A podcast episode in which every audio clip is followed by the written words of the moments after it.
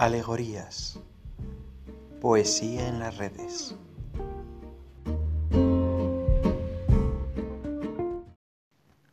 El bosque amigo.